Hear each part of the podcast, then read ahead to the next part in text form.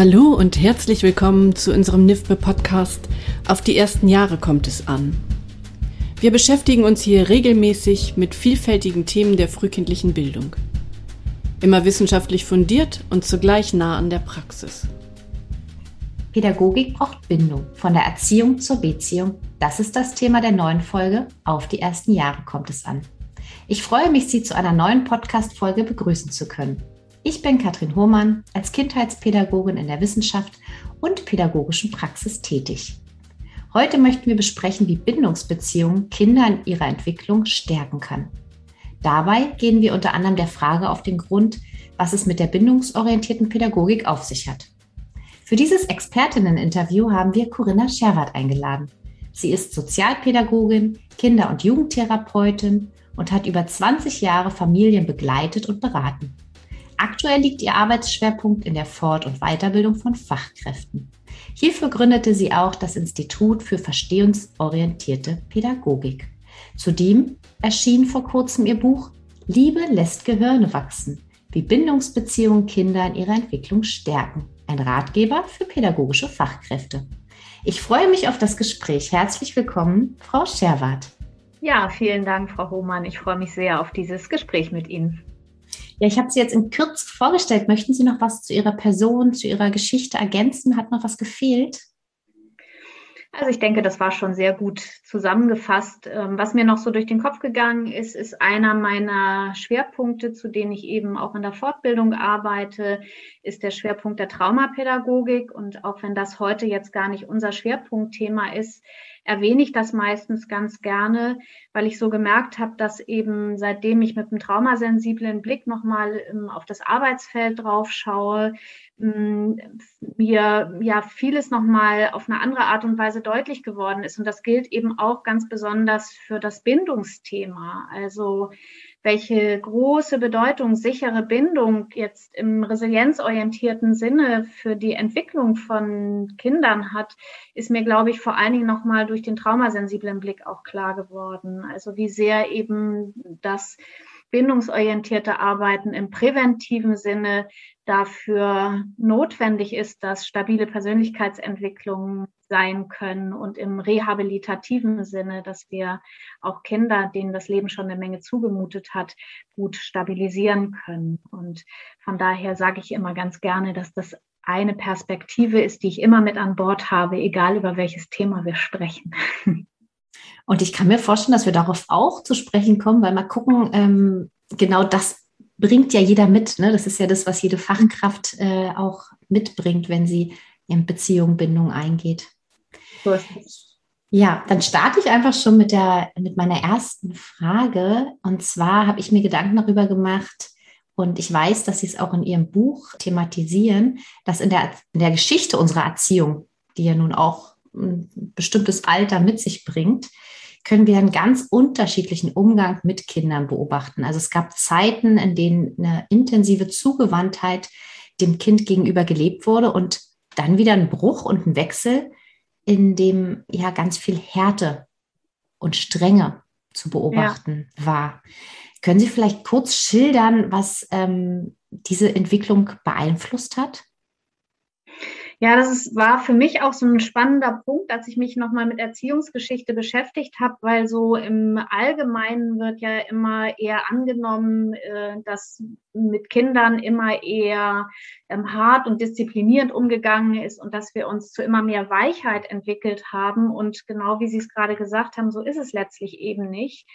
Also wenn wir jetzt mal so die jüngsten äh, Erziehungsgeschichten uns angucken, dann gab es beispielsweise eben im 17. Jahrhundert einen sogenannten zärtlichen Erziehungsstil. Und das war eine Zeit, in der das Kind bereits ganz als Individuum und als Subjekt wahrgenommen wurde. Und ähm, auch auf der Ebene der Art der Beziehungsgestaltung zum Kind ging es erst eher um Kooperationsbeziehungen, denn um Ansagebeziehungen, sage ich mal. Also mir ist immer so ein Satz äh, im Kopf ähm, aus diesem, ich weiß nicht mehr ganz genau, von wem der war, aber der so diese Zeit ganz gut kennzeichnet. Willst du, dass ein Kind dir gehorcht, dann musst du erst das Kind behorchen.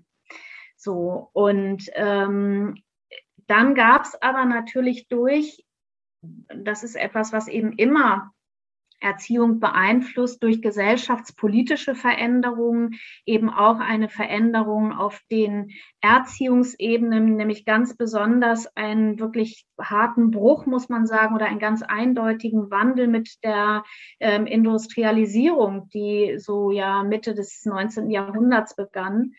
Und damit gab es ja gesellschaftlich gesehen so eine Bewegung in Richtung Mechanisierung und auch Hierarchisierung von sozialen Strukturen.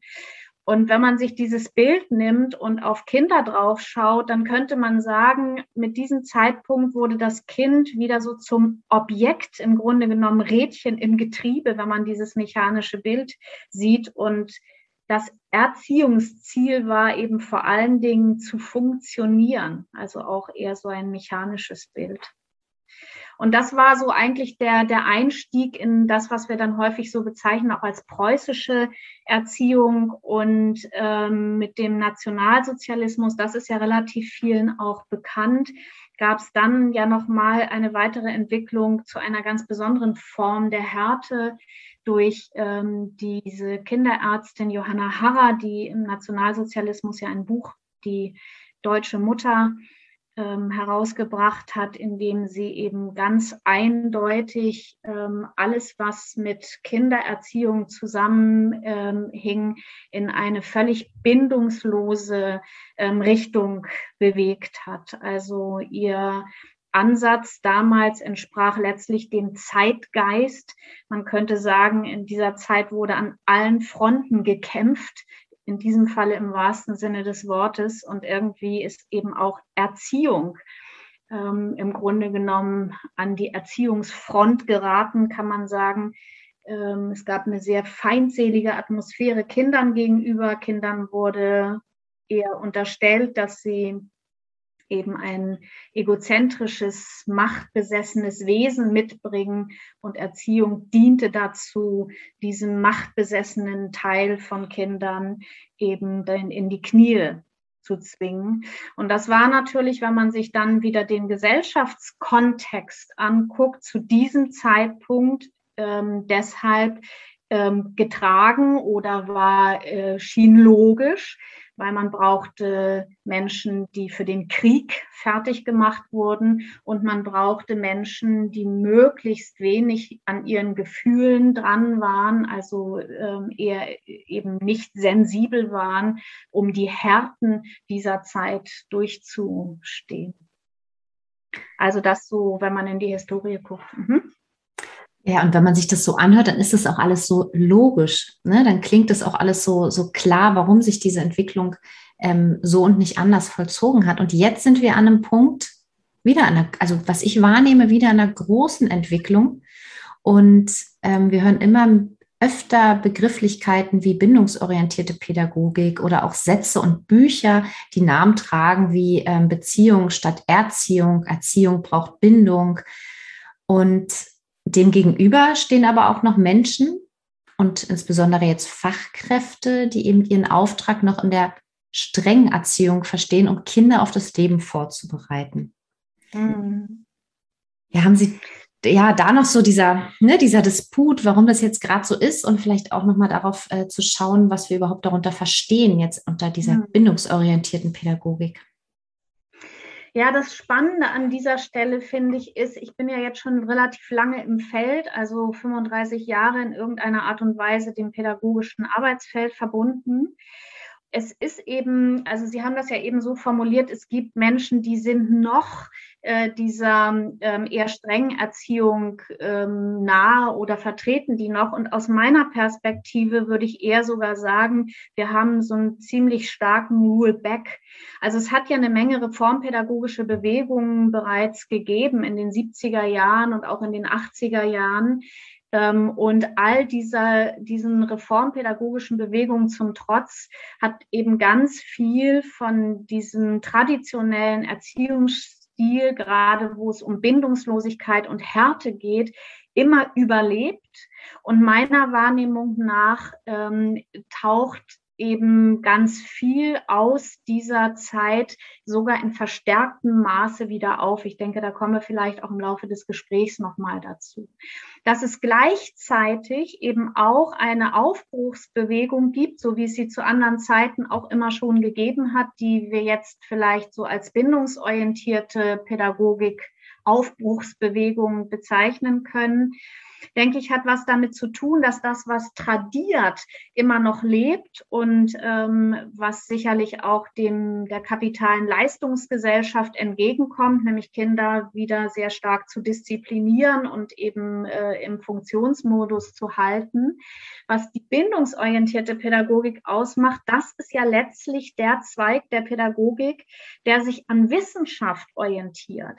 Also der nicht versucht, Fähnlein im Winde zu sein für das, was eine Gesellschaft braucht, um ähm, einen gesellschaftspolitischen Mainstream zu bedienen, sondern bindungsorientierte Pädagogik orientiert sich ja im Grunde genommen an den führenden Wissenschaften, die Einfluss nehmen ähm, auf kindliche Entwicklung. Und wenn wir da hingucken, dann ist im Grunde genommen unabhängig von populistischen Meinungen, unabhängig von transgenerativen Überlieferungen oder eben kapitalen Erziehungsansprüchen, dann ist ganz eindeutig, was es für eine stabile Persönlichkeitsentwicklung braucht. Also alle Wissenschaften, die Resilienzforschung, die Lernforschung, die Hirnforschung, die Traumaforschung, alle großen ähm, Forschungszweige, die Einfluss nehmen auf unser pädagogisches Arbeitsfeld oder Einfluss nehmen könnten, sind sich an einer Stelle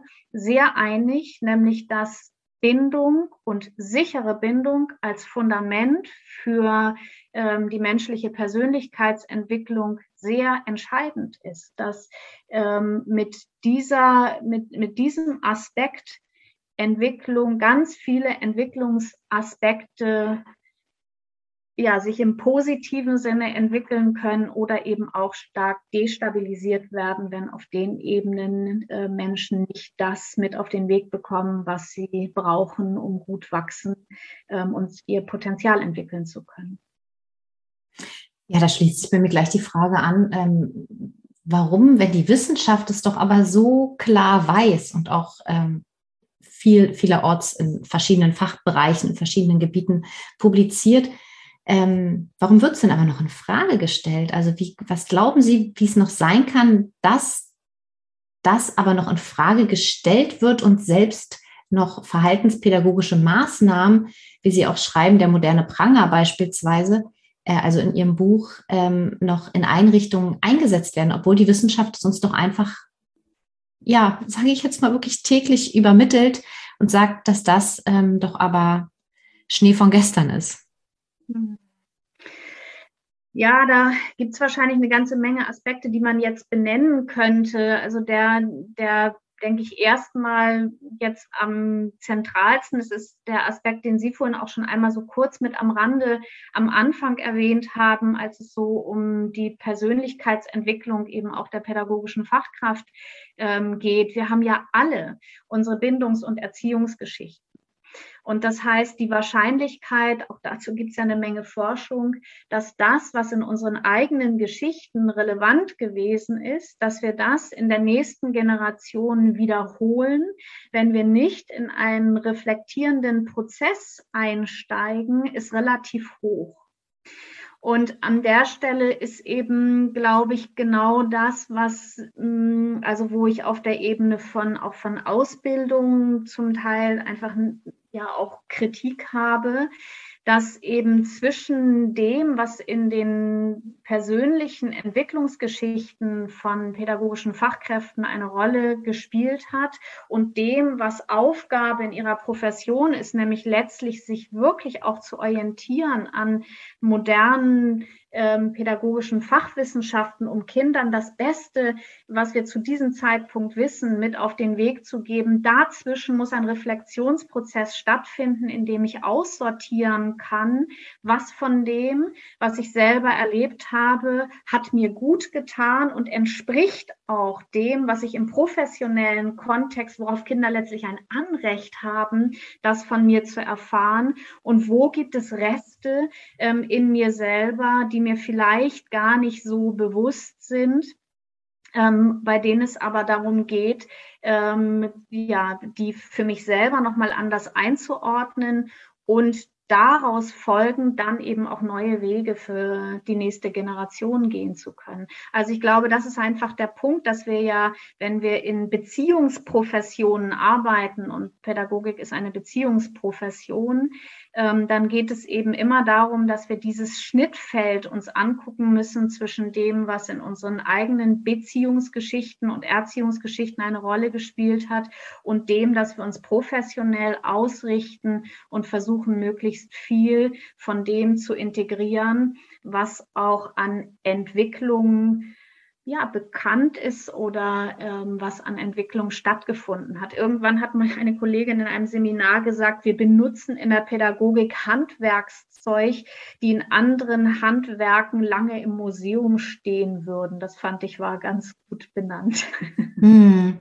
Ja, da gehe ich, also da denke ich auch gerade an die Ethik, ne? Wenn wir uns überlegen, dass wir im medizinischen Bereich ja so eine Berufsethik haben und die Reckerner Reflexion, da gab es ja äh, hier im Niedersächsischen Institut im Podcast auch schon Gespräch zu, ähm, wir da noch uns so rantasten und es noch gar nicht so etabliert haben, wie wir es haben könnten. Und was ich gerade ganz so rausgehört habe, würde es jetzt nochmal vielleicht unter dem Begriff Biografiearbeit ähm, zusammenfassen wollen, ne, den Sie gerade angesprochen haben, wo auch im vorangegangenen ähm, Gespräch ähm, mit äh, Anja Kanzler drüber gesprochen wurde. Also wer sich da nochmal vertiefend reinhören möchte, genau, dem würde ich nochmal dieses Gespräch ans Herz legen. Also ein ganz wichtiger Punkt, Ausbildung, Reflexion, Biografiearbeit, um das aufzuarbeiten und ähm, ja zu verändern.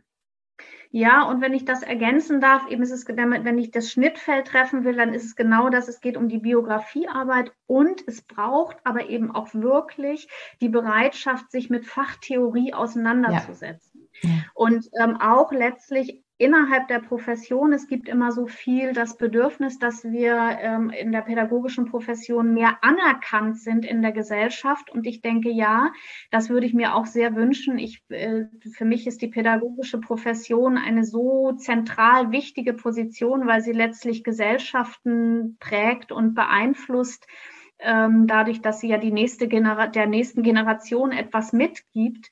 Und ähm, es braucht dann aber eben auch, dass diese Profession ähm, nicht glaubt, dass sie auskommt ähm, mit ähm, irgendeiner Alltagsroutine, sondern eben auch wirklich bereit ist in fachtheoretische Auseinandersetzungen. Hm. Ja, definitiv. Schön, dass Sie das nochmal unterstreichen. Wo es ja irgendwie, also es gibt ja so einen Moment im pädagogischen Kontext, würde ich jetzt mal fast sagen, wo die Fachkraft-Kind-Beziehung eine ganz zentrale oder auch Fachkraft-Kind-Bindung eine ganz zentrale Rolle spielt. Und zwar allen ist eigentlich klar, allen Fachkräften in der Eingewöhnung setzen wir Grundpfeiler. Also da, da wird ganz Großes geschaffen, ähm, damit sich Kinder wohlfühlen. Und dem zugrunde liegt ja zumal, also liegt ja nun mal die Fachkraft-Kind-Beziehung, Bindung. Mhm. Mhm. Genau, ich überlege gerade, ähm, bevor ich darauf eingehe, merke ich, dass ich eine Frage von Ihnen vorhin nicht gut beantwortet habe, die aber sicherlich gut wäre, vorweg nochmal zu, äh, zu schalten, weil Sie so gefragt hatten, was sich eigentlich hinter dieser Idee der bindungsorientierten Pädagogik verbirgt, also was wir eigentlich meinen. Mhm. Und ähm, vielleicht sage ich dazu noch mal eben was und schlage dann damit letztlich auch eine Brücke in, äh, in diesen Transitionsmoment der Eingewöhnung, Perfekt. den Sie gerade erwähnt haben. Mhm. Vielen Dank, ja, sehr gern. ähm, also wenn wir Seminare machen und zu dem Thema, dann stelle ich häufig die Frage, was eigentlich, ähm, was, was die KollegInnen, die dann da sind, äh, glauben, was Bindung eigentlich ausmacht. Und ich äh, bitte Sie dann immer einmal darüber nachzudenken, ähm, welche Menschen in ihrem Leben in irgendeiner Art und Weise für Sie Bindungspersonen sind. Und dann taucht ganz häufig so der äh, Punkt auf, dass Sie dann sagen, ja, Menschen, zu denen ich Vertrauen habe. Und dann fragen wir oft weiter an der Stelle, was macht denn eigentlich Vertrauen aus? Und dann kommt man relativ schnell immer zu dem Punkt, dass eigentlich das Herzstück von Bindung ist, dass man sich bei jemandem emotional sicher fühlt. Das ist auch das, was ich ganz häufig in den Seminaren oft benutze ich dann irgendwann gar nicht mehr diesen Begriff der sicheren Bindung, sondern benutze vor allen Dingen die Formulierung Kindern emotionale, einen Rahmen von emotionaler Sicherheit zur Verfügung zu stellen. Und wenn wir dann wieder gucken, was macht eigentlich einen Rahmen aus, also wenn wir kann jeder für sich, das ist ja sowieso häufig hilfreich, dass wir nicht immer die Kinder als irgendwie so eine Extragruppe von Mensch bezeichnen, sondern ähm, uns klar machen, dass, dass wir mit genau den gleichen Bedürfnissen letztlich wie, wie Kinder ausgestattet sind oder Kinder mit den gleichen Bedürfnissen wie wir selber eben auch. Und wenn wir dann gucken, was, wo fühlen wir uns emotional sicher? Dann kommt eigentlich, ist relativ schnell klar, es geht um einen Rahmen, in dem ich weiß, dass ich bedingungslos Unterstützung und Hilfe erfahre, wenn ich sie brauche und allemal, wenn ich darum bitte. Dann weiß ich, dass es ein Rahmen ist, in dem ich, wo ich gerne hingehe, weil ich den eher mit Freude als mit Anstrengung verbinde, dass ich sicher weiß, dass es Zuwendung gibt, wenn ich Zuwendung benötige. Und mit der entscheidendste Punkt, den wir dann immer haben, und das ist mir so wichtig, immer wenn ich über Bindung spreche, das deutlich zu machen. Emotionale Sicherheit haben wir vor allen Dingen dann, wenn wir wissen, dass die Liebe hält, wenn die schwierigsten Teile unserer Persönlichkeit zutage kommen. Und das betone ich immer deshalb so, wenn es um dieses Thema geht, weil damit ist eigentlich schon fast alles gesagt, beziehungsweise da ist schon so ein guter Kompass da drin. Ähm, wenn Kinder in einem, in einem Betreuungskontext sind, von, bei dem sie wissen, dass sie dann Zuwendung bekommen, wenn sie, ich sag's mal so, wie wir es traditionell immer sagen, lieb sind, dann ist dieses ein Rahmen, in dem sie sich nicht emotional sicher fühlen, sondern emotional sicher, wenn, wenn ich weiß, ich kann ganz entspannt in diesem Rahmen sein, weil ich weiß, dass auch wenn ich schwierig werde oder wenn es schwierig wird, zugewandte und kooperative Beziehungsangebote für mich weiterhin zur Verfügung stehen. So, das war mir wichtig, nochmal so vorwegzunehmen. Ich glaube, das beantwortet auch schon viel mehr, äh, worum es denn eigentlich in der Eingewöhnung geht. Also ich glaube, das waren jetzt schon alle, alle Antworten und alle Beschreibungen und so schön, dass Sie nochmal den Bogen gespannt haben, weil dadurch ja auch klar wird, ähm, wie ich mich als Fachkraft auch in eine Eingewöhnung begebe. Und ich fand auch nochmal so wichtig, diesen selbstreflexiven Prozess, weil ich kann natürlich eine Eingewöhnung machen und nach einem Modell vorgehen, wie beispielsweise nach dem Berliner Eingewöhnungsmodell und gucken und schauen. Aber wenn ich selbst fühle und mir selbst die Frage stelle, was denn Beziehung, was denn Bindung für mich ausmacht und ich da wirklich mal reingehe, habe ich ja. möglicherweise auch eine ganz andere Chance in einer Eingewöhnung zu einem, mit einem Menschen, mit einem Kind, was auf mich angewiesen ist, anders ähm, einzugehen als eben nach Plan. Ja, also der, natürlich ist es gut, wenn es, wenn es eine Struktur gibt. Definitiv, klar. Mhm. Die Eingewöhnung, das ist keine Frage, das haben Sie auch gar nicht in Frage gestellt. Und gleichzeitig finde ich schön, was Sie gerade nochmal betonen, nämlich dass zu bindungsorientierter Begegnung oder zu äh, bindungsorientierter Pädagogik immer eine Haltung gehört, ähm, diese Ich-Mensch, Du-Mensch ähm, Beziehungshaltung. Das, was Jesper Juhl beschreibt mit der Gleichwürdigkeit. Und ähm, dieser Gedanke geht, denke ich, genau davon aus, was Sie gerade gesagt haben, nämlich, dass wir uns nicht vom Kind trennen, sondern dass wir mit dem Kind verbunden bleiben als Mensch und uns immer wieder fragen können, wenn ich in der Situation des Kindes wäre, wie würde ich mich dann möglicherweise jetzt fühlen? Oder was könnte ich mir vorstellen, was ich brauchen würde, wenn ich in dieser Situation wäre? Und das heißt dann natürlich, dieses Ich heißt nicht, dass ich ähm, das von meiner Geschichte ähm, aus denke, sondern dass ich versuche, ähm, empathisch, mitfühlend aus der Perspektive des Kindes zu schauen. Ja. Mhm. Und dann weiß ich aus der Praxis, dass es Fachkräfte gibt, die sich genau davor sorgen, also davor Sorge haben, dass sie zu viel Nähe und Bindung eingehen. Und ähm, es auch manchmal die Kritik rieselt, Mensch, aber so bindest du den doch so doll an dich und dann will der gar nicht mehr mit jemand anderem sein oder ähm, naja, dann wie, wie soll es denn gehen, wenn du mal nicht da bist? Also diese Sorge nach dem zu viel, zu viel emotionale Nähe und Beanspruchung.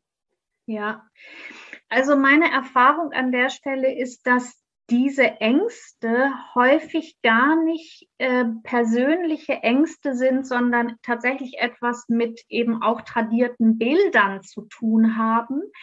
Ähm, es gibt ja so ganz viel diesen Ethos der professionellen Distanz im Arbeitsfeld. Das gehört so zu meinen ganz persönlichen Aufregern weil ich äh, davon ausgehe, dass wir niemals in Prof Beziehungsprofessionen mit davon ausgehen können, dass Distanz das Entscheidende ist, sondern dass Nähe notwendig ist. Nähe heißt ja auch, dass wir ähm, uns gegenseitig berühren und wir wissen auch gerade aus der ganzen Hirnforschung, aus der ganzen Lernforschung, dass ohne Berührung ähm, letztlich keine wirklich gute ähm, Potenzialentfaltung stattfinden kann. Und meine Erfahrung ist eher, dass wenn wir äh, mit Fachkräften darüber sprechen, dass Nähe sein darf, also dass sie damit nichts falsch machen können, ähm, und aufklären darüber, dass diese, diese Idee, dass wenn ich dem Kind zu viel Nähe gebe, das ist ja, hat ja wiederum ganz viel auch mit dem zu tun, was wir vorhin hatten. Es gibt so eine Verwöhnpanik ähm, in unserer deutschen Historie an der Stelle, die eben auch genau noch auf diese alte Johanna Harrer Geschichte zurückgeht, wo immer und immer wieder das Bild geschaffen wurde, dass wenn man dem Kind Nähe gibt, wenn man auf die Bedürfnisse des Kindes eingeht, dann wird man erstens das Kind verweichlichen und zweitens wird das Kind dann irgendwann zum Tyrannen in Anführungsstrichen. Das ist ja auch so eine Unart, dass wir ähm, im, dass es überhaupt dieses Bild des tyrannischen Kindes gibt. Jesper Juhl hat mal irgendwann dazu gesagt, die Deutschen sollten sich schämen, dass sie äh, so einen Begriff für Kinder verwenden. So etwas würde in Skandinavien nie auftauchen. Mhm, das passt ja. Ich habe das, das Bild im Kopf, genau, dass wir, wenn wir viel Nähe geben, wenn wir emotionale Sicherheit aufbauen, die, die Wurzeln sich so festigen, dass erst eigentlich dann Distanz möglich ist und Flügel wachsen können und wir den Kindern ermöglichen, sich auch von uns zu lösen und ein Stück weit zu entfernen und zu explorieren, ja. zu, zu, zu sein und das im Wohlfühl, aber dass eigentlich die Basis dessen Bindung sein muss. Also so würde ich sie ja. jetzt nochmal zusammenfassen oder ja, genau. Und jetzt weiß ich auch, auf welchen Aspekt ich noch hinaus wollte. Da war nämlich noch irgendwas in meinem Kopf, nämlich dass ein, ein Teil, warum eben diese Angst vor der Nähe äh, manchmal auch da ist, ist ähm, genau das, was Sie sagen, ob dann nicht großer Trennungsschmerz entsteht, weil die äh, professionelle Beziehung ja nur für einen bestimmten Zeitraum ist. Und darüber sprechen wir häufig in den Seminaren.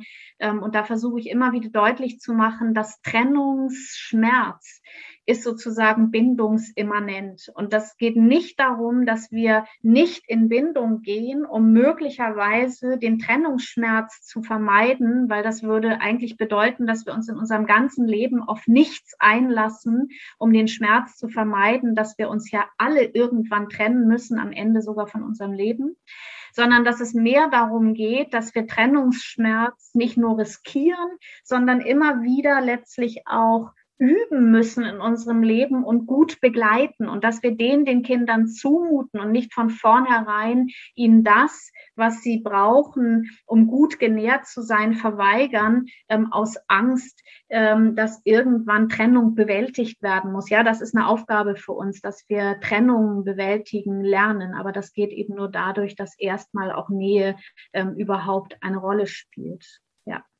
Und wir auch akzeptieren, dass Schmerz sein darf. Und ähm, was mir immer so wichtig ist, dass auch alle Gefühle da sein dürfen und wir nicht nur die, die sonnigen Gefühle willkommen heißen, sondern auch die Gefühle, die mal ähm, ein Schmerz und äh, ja, die einfach auch mal wehtun und unter die Haut gehen. Ne? Ja, und dazu gehört, glaube ich, auch, wenn ich das ganz kurz ergänzen darf, dazu gehört eben auch, dass die Fachkräfte natürlich manchmal auch Angst haben, äh, berechtigterweise vor ihrem eigenen Schmerz, wenn sie sich sehr nah auch ähm, an Kinder, in, in das Leben von Kindern einklinken, dann mache ich mich verletzlicher, wenn ich mir bewusster bin ähm, und mitfühle, was einige Kinder auch durchmachen. Und professionelle Nähe geht nur dann gut, wenn ich gleichzeitig auch für mich gut sorgen kann. Das ist immer ein ganz wichtiger Punkt, dass es, ähm, dass wir denken, dass der Selbstschutz der Fachkräfte nicht geht über Distanz, sondern dadurch in guter Beziehung zu sich selbst zu sein, sehen, was es braucht, sehen, wie ich mit meinen Gefühlen umgehen kann, sehen, wie ich mich nähren kann. Hm. Und ich glaube, da sind gerade auch ganz viele Fachkräfte, weil es ja jüngst jetzt auch immer wieder so aufploppt und überall äh, gesagt wird, kümmere dich um dich, sei achtsam mit dir, achte auch auf deine Bedürfnisse. Also ich glaube, so viele auf dem Weg und es ist tatsächlich eine große Aufgabe. Ich würde gerne noch mal einen Moment über die Bindungsentwicklung von Kindern sprechen. Wir wissen ja, dass es verschiedene Bindungsentwicklungsvarianten gibt. Ich sage jetzt mal so die Bindungstypen ähm, klassisch genannt. Und wenn ich jetzt ein Kind in der Eingewöhnung ähm, begleite, äh, habe ich als Fachkraft die Möglichkeit zu erkennen, welches Bindungsverhalten ein Kind mitbringt und falls ja, kann ich das in irgendeiner Weise, gut, das ist schon eine ganz schön rhetorische Frage, aber kann ich das äh, Verhalten beeinflussen, stärken und wenn ja, wie? Ja, ich bin immer so mit diesen Bindungstypen. Äh, Sie hatten das ja eben auch schon so ein bisschen vorsichtig ausgedrückt. Ich habe zum Beispiel in meinem Buch nicht mehr den Begriff des Bindungstyps oder des Bindungsmusters verwendet, sondern eher den Begriff der Bindungstendenzen. Hm, ja. Da könnten wir jetzt aber einen eigenen Podcast drüber machen und äh, will, dass das nicht zu weit führt. Mm, mir ist, glaube ich, wichtig in dem Zusammenhang, also erstens, ich finde, dass die pädagogische Basisarbeit ähm, sollte nicht versuchen, äh, Kinder in der Eingewöhnung über Schemata zu diagnostizieren. Also hat das jetzt dieses unsichere Bindungsmuster oder dieses oder jenes oder welches, sondern das, was ich glaube, worauf es letztlich ankommt, ist, ähm, sich ein bisschen zu orientieren. Was kann ich erkennen? Wie das Kind sich in bindungsrelevanten Situationen verhält. Und das bedeutet, dass es schon gut ist, ein bisschen was darüber zu wissen, was sicheres Bindungsverhalten grundlegend ausmacht. Also grundlegend macht sicheres Bindungsverhalten aus, dass ein Kind ähm, sich anvertraut, ähm, wenn es etwas hat. Also wenn es hinfällt, ist ganz normal, ja auch bei uns allen letztlich, ähm, dass es sich Trost und Zuwendung holen mag an der Stelle, bis es ihm wieder besser geht. Gut ist, glaube ich, zu beobachten, ob ein Kind auf den Bindungsebenen eine, ich sag mal, alters angemessene Mischung zeigt aus seine eigenen Dinge tun, aber sich Zuwendung holen, wenn es etwas braucht oder wenn es zwischendurch auftanken muss oder sich äh, orientierend an den Erwachsenen zu wenden.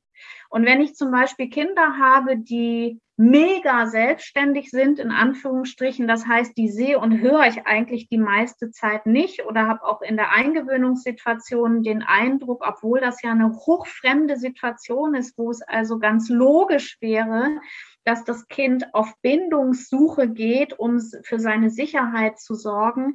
Wenn ein Kind an der Stelle ganz für sich ist, dann wäre das immer ein Punkt, wo ich draufschauen würde, was es vielleicht noch brauchen kann, damit das Kind noch eine andere Bindungserfahrung machen kann oder ich sage mal bei uns hier eine gute, stabile Bindungserfahrung machen kann.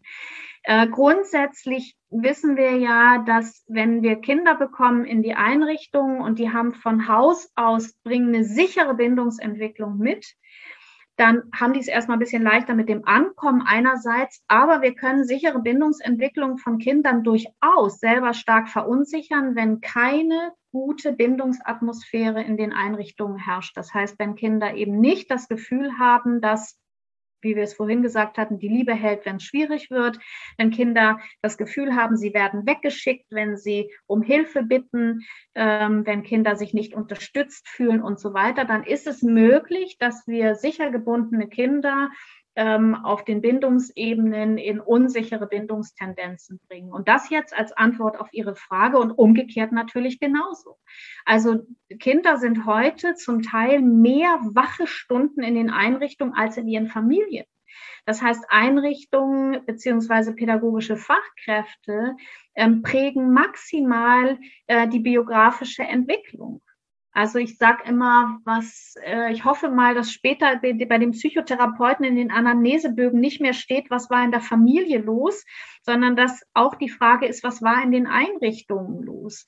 Ähm, weil gerade auf den Ebenen von Bindung und Beziehung machen die Kinder zum Teil bald mehr Erfahrung in den Einrichtungen, wenn wir auf die äh, äh, quantitative Stundenanzahl der Begleitung drauf gucken, als sie es zum Teil mit ihren eigenen Familien ähm, haben. Und von daher ähm, ähm, haben wir eine Menge Möglichkeiten durch gute Bindungsatmosphären in den Einrichtungen, entweder sichere Bindungsentwicklung von Kindern äh, fortzusetzen ähm, oder denjenigen, die vor dem Hintergrund ihrer eigenen Geschichten dort eher ähm, in Unsicherheiten sind, ähm, ihnen noch eine andere Erfahrung mit in ihren biografischen Rucksack zu geben. Und da ist ja auch jeder Übergang entscheidend. Ne? Also nicht nur der erste, sondern genauso auch der zweite und ja. dritte, weil wir öfter ja auch hören, na ja, aber die letzte Eingewöhnung lief so problemlos, da brauchen wir jetzt gar keine. Aber letztlich, so verstehe ich Sie auch, an dieser Stelle bestätigt oder bringt es ins Wanken. Jede, jede Transition, jeder Übergang, den ein Kind erlebt, kommt quasi in seine Biograf, in seinen biografischen Rucksack.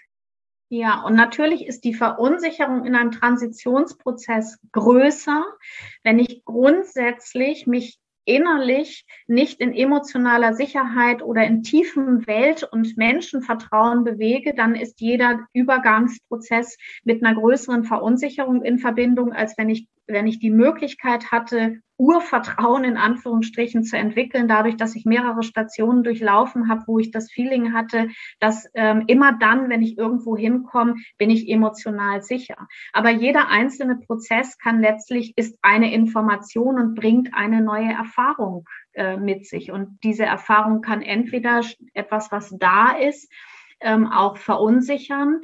Ähm, oder, und das ist natürlich für uns der entscheidendere Punkt, wenn wir schon institutionell ähm, Kinder über so viele Stunden ihrer Kindheit begleiten, wir haben eine große Chance an der Stelle, Kindern eben etwas zur Verfügung zu stellen, was sie vielleicht durch ihre individuellen Biografien ähm, von Haus aus nicht immer zur Verfügung haben. Ja.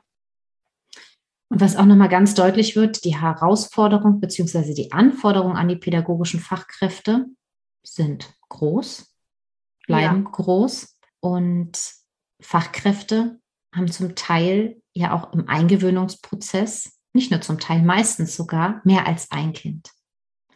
Ja. Häufig kümmern Sie sich parallel noch um eine Kleingruppe und gestalten Eingewöhnung. Hätten Sie da, ich weiß, auch das könnte wieder ein eigener Podcast äh, sein, weil auch der Eingewöhnungsprozess ist definitiv, weil wir auch gerade ähm, die Modelle angesprochen haben, auch da bin ich ein ganz großer Fan von, sich die anzugucken und zu schauen, ne, wo ist, äh, wo sind Kinder mehr involviert, ähm, wie ist das Berliner Eingewöhnungsmodell, im Ablauf und wie kann man darauf schauen? Also ein ganz wichtiges Thema, aber vielleicht nochmal in Kürze für Fachkräfte, die das jetzt vielleicht hören und denken, oh Mensch, ich will das total ähm, bindungsorientiert machen und natürlich möchte ich den Kindern die besten Wurzeln schenken, aber wie kann ich es denn machen, auch wenn ich noch andere Kinder um mich herum habe? Hätten Sie da vielleicht noch so einen kleinen Tipp? Also ich für mich ist eben dieses, dieses Bild der sicheren Bindung ist eine Grundatmosphäre, die ähm, auch in, also die, die ich einem Kind sozusagen individuell angedeihen lassen kann, die aber eben vor allen Dingen im gemeinsamen Miteinander ähm, lebt. Und ähm, in dem Augenblick, wo ähm, die Kinder als Gruppe die Sicherheit gewinnen, ähm, dadurch, dass sie beobachten oder situativ ähm, die Erfahrung mit mir machen, dass wenn sie etwas brauchen, ihnen jemand zur Verfügung steht, beziehungsweise ihnen das Gefühl gibt, da drin gesehen und begleitet zu sein. Wenn sie die Erfahrung machen, dass mehr Freundlichkeit und ähm, verständnisvolle Haltungen da sind als Feindseligkeit und Reglementierung, dann entspannt sich ja eine gesamte Gruppe. Also sichere Bindungs- oder bindungsorientierte Pädagogik meint nicht ein Kind die ganze Zeit zu versorgen, sondern eine Atmosphäre von Herzlichkeit, Freundlichkeit und Feinfühligkeit in den Raum hineinzubringen. Und es ist ja manchmal, ähm, ist auch äh, oft so die Diskussion, wenn es einzelne Kinder gibt, die mehr brauchen ähm, als andere, dann gibt es manchmal so die Besorgnis auch von Fachkräften, dass andere Kinder dann vielleicht zu wenig abbekommen. Und mein Bild an der Stelle ist, äh, es gibt einfach Kinder, die sind ein bisschen satter und brauchen in diesem Moment nicht individuell das Gleiche wie ein anderes Kind, wo vielleicht das Konto, sein Bindungskonto deutlich mehr im, äh, im Minus ist oder sein Konto emotionaler Sicherheit als bei den Kindern, die ganz gut gesättigt sind. Und wenn die Kinder, die vielleicht im Moment individuell gar nicht ganz so viel brauchen, aber sehen, dass die pädagogische Fachkraft ähm, gut ein Kind versorgt, was sonst vielleicht über sein Verhalten seine Nöte deutlich macht oder unruhiger ist oder aggressiver ist. Und wenn Sie dort beobachten, dass ähm, eine gute, ein gutes Bindungsangebot ist, dann haben auch diese Kinder davon ganz viel, weil sie nämlich erstens sich sicher fühlen, weil jemand da ist, der das gut versorgt. Und zweitens, weil sie auf einer vorbildlichen Ebene, und darum geht es ja auch ganz viel in der bindungsorientierten Pädagogik, im vorbildlichen Sinne lernen, wie man miteinander umgehen kann in schwierigen Situationen, was man tun kann, was es braucht, ähm, wie Beziehungen sich in gutem Sinne gestalten lassen. Also ich glaube, es, das Wichtige ist immer, dass wir nicht das Bild haben, dass bindungsorientierte Pädagogik heißt, ich muss eigentlich jedes Kind die ganze Zeit irgendwie auf meinem Schoß versorgen und alle seine Bedürfnisse auf der Stelle erfüllen, sondern dass es um eine Grundatmosphäre von Freundlichkeit, Zugewandtheit und Bereitschaft geht.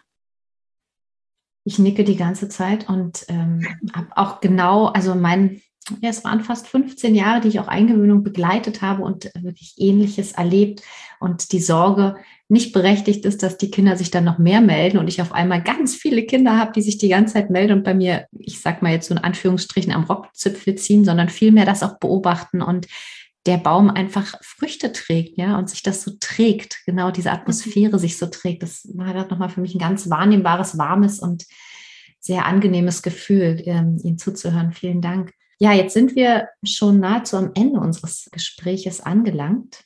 Ich frage mich jetzt noch an dieser Stelle, wenn Fach, also wenn jetzt eine Fachkraft, das mache ich gerne am Ende, das Gespräch hört und denkt, ja, ich bin so auf dem Weg und ich habe das jetzt auch verfolgt und gehört und ähm, bindungsorientierte Pädagogik war mir auch ein Begriff, aber ich würde mich da gerne noch mal ein bisschen vertiefend mit beschäftigen und meine Kompetenzen einfach noch ein bisschen ja ausbauen, stärken. Ja, Ihr Buch kann sie lesen, das zum einen, aber was äh, gäbe es noch, was Sie äh, Fachkräften mit auf den Weg geben könnten, um ja, sich da ein bisschen ähm, zu stärken? Ja, ich glaube schon, dass ähm, ja mein Buch kann sie lesen. Ähm, das, es geht auch gar nicht nur um mein Buch, aber ich glaube schon, dass es, äh, dass es eine Form des Dialogs und der Auseinandersetzung braucht, also äh, das Nachdenken, das angeregt wird, dass ich überhaupt ins Nachdenken komme. Also ich merke das immer so sehr in den Fortbildungen, dass wie viel bereits kleine Impulse häufig machen, dass äh, die Kolleginnen, die wir fortbilden, dann sich selber einfach nochmal anders beobachten. Also ich kann mich, äh, vor einiger Zeit erzählte eine Kollegin ähm, in einem zweiten Modul, das war längst in einer Weiterbildung, wie sie sich selber plötzlich beobachtet hat, wie sie zu einem Kind sagte, ähm, in einem Gespräch und das Kind sagt, warum soll ich das machen? Und sie sagt, weil ich dir das sage. Und in dem Moment, als dieser Satz aus ihr rauskam, ähm, äh, wird ihr plötzlich total klar, das ist so ein alter Satz, den sie noch kennt und sie fängt an zu überprüfen, ähm, ob das eigentlich wirklich das ist, was sie dem Kind vermitteln möchte. Also ähm, was vermittel ich eigentlich, wenn ich, weil ich dir das sage, sage? Das heißt dann, ich würde wollen, dass ein Kind, egal was ich sage, macht was ich sage. Das wäre eine, eine hochautoritäre Erziehungsvorstellung an der Stelle. Und das ist immer wieder die Erfahrung, dass ähm, wenn ich anfange zu lesen, wenn ich in Fortbildung bin, wenn ich in den Dialog gehe und wenn ich wirklich eine Bereitschaft habe, in Selbstbeobachtung zu gehen, ähm, dass dadurch langsam, langsam eben erstmal Erkenntnisse auftauchen können. Und ich glaube, wichtig ist eine Haltung zu sich selbst zu haben, die dann nicht heißt, dass ich jetzt wieder anfange, mit mir zu schimpfen, sondern dass ich wahrnehme, dass eine Beziehungsprofession immer Selbstreflexion als ein Teil des eigenen Entwicklungsprozesses impliziert und dass es gut ist, wenn mir was auffällt. Also ich glaube, es braucht erstmal diese Haltung, dass ich mit mir selber aus der Strenge rausgehe ähm, und ähm, sehe, oh, das habe ich jetzt erkannt. Und dann von da aus, das ist das, was wir häufig empfehlen in den Seminaren, dass wir ähm, dann anregen, schau mal, wenn du dir, wenn im Nachhinein, wenn das auftaucht, überleg, wenn diese Situation nochmal laufen würde, was hättest du vielleicht lieber gesagt oder welche andere Möglichkeit hätte es noch gegeben, die für dich mehr mit dem übereinstimmt, was du Kindern gerne mit auf den Weg geben möchtest oder was du möchtest, was sie sich von dir abschauen können, wie man miteinander ist. Also, dass man sich nicht so sehr abringt, sofort im tiefen Wasser schwimmen zu lernen, sondern am Beckenrand sich selbst beobachtet und dadurch neue Schwimmzüge lernt. Und wenn wir uns einem Kind gegenüber Fehlverhalten haben, in Anführungsstrichen, ähm, dann gibt es bindungsorientiert ja immer die Möglichkeit, dem Kind das deutlich zu machen, indem ich die Verantwortung übernehme für das, was schief gelaufen ist und in eine tiefe Entschuldigung dem Kind gegenüber gehe. Ich glaube, es braucht diesen Prozess, dass wir bereit sind, unsere eigenen Schatten zu erkennen neue Wege anzulegen und mit dem, was Schattenhaftes letztlich auftaucht, auch wieder in Beziehungen zu den Kindern zu gehen, weil sie so von uns lernen können, dass wir miteinander nicht perfekt sein müssen, dass wir aber die Verantwortung übernehmen können für unser Handeln und dass es grundsätzlich darum geht, ähm, Menschen ja wohl zu tun, wenn wir mit ihnen im Kontakt sind und äh, nicht ihnen Verletzungen zuzufügen. Ja. Also ich glaube, einen schöneren Abschluss von so einem äh, runden Gespräch könnte man gar nicht finden. Das würde ich gerne genau mit diesen Sitzen genau so ausklingen lassen und möchte Sie noch abschließend fragen, wo man Sie finden kann. Also wer jetzt auf Sie aufmerksam geworden ist, wie kann man und wo kann man Sie finden? An verschiedenen Stellen. Also erstmal kann man mich im Internet suchen. Dort gibt es meine Homepage von meinem Institut für verstehensorientierte Pädagogik.